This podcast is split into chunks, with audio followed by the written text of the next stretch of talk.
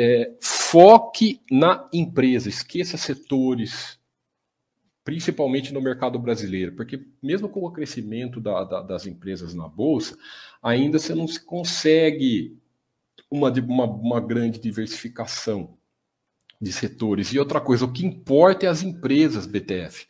O que importa é as empresas. É muito melhor você ter, ah, eu quero, eu vou, você ter Bradesco e Itaú. Ah, eu vou ter dois bancões, vou ter Bradesco, do que você ter é, é, é Bradesco e OGX. Porque você quis diversificar no, no, no, setor de petróleo e ficou sócio de uma, de uma empresa ruim. Entendeu o raciocínio? É muito melhor você ficar sócio de duas empresas, de duas empresas. Eu dei aqui o, o, falei dos bancos porque é o primeiro que veio à cabeça, tá, pessoal? Não é indicação de nada e nós aqui não fazemos indicação de, de empresas. Mas só você compreender que você fica sócio das empresas, você fica sócio da, da, do que aquela empresa faz, do como aquela gestão trabalha, do lucro que aquela empresa fa, é, é, é, é gera para o acionista. Entendeu? E se a gestão é boa, se você pega uma empresa que tem um histórico de, ah, de 20 anos de lucros consistentes, de dívida equilibrada, geração de valor para o sócio, etc., é isso que interessa. Se às vezes está no mesmo setor, e daí?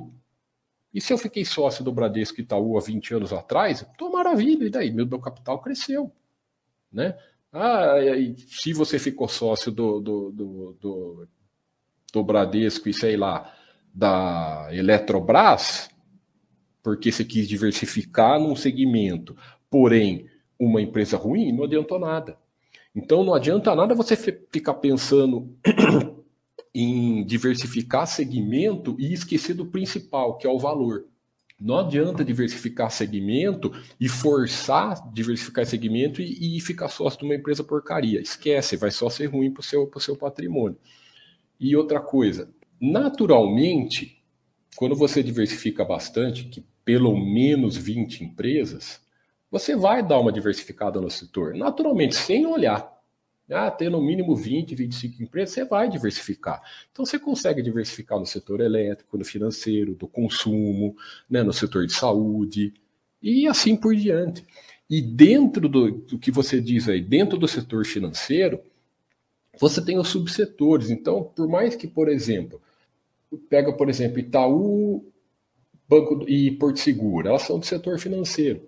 Né? Porém, uma é um banco, a outra é um, um, uma seguradora. Ah, tá um pouco ligado? Tá, é do setor financeiro, mas são segmentos diferentes. Né? Ah, uma a Ambev com a Arezo. As duas estão do setor de consumo. Porém, uma vende bebidas, né? a outra vende sapatos, a outra está num outro nicho. Então, assim, muitas. E esse, e esse exemplo tem de monte. Se você olhar lá na, nas classificações da Bovespa, você vê empresas do mesmo setor que não tem nada a ver.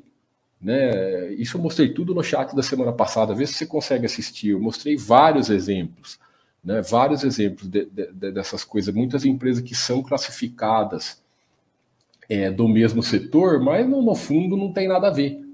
Entendeu? Então, cara, a...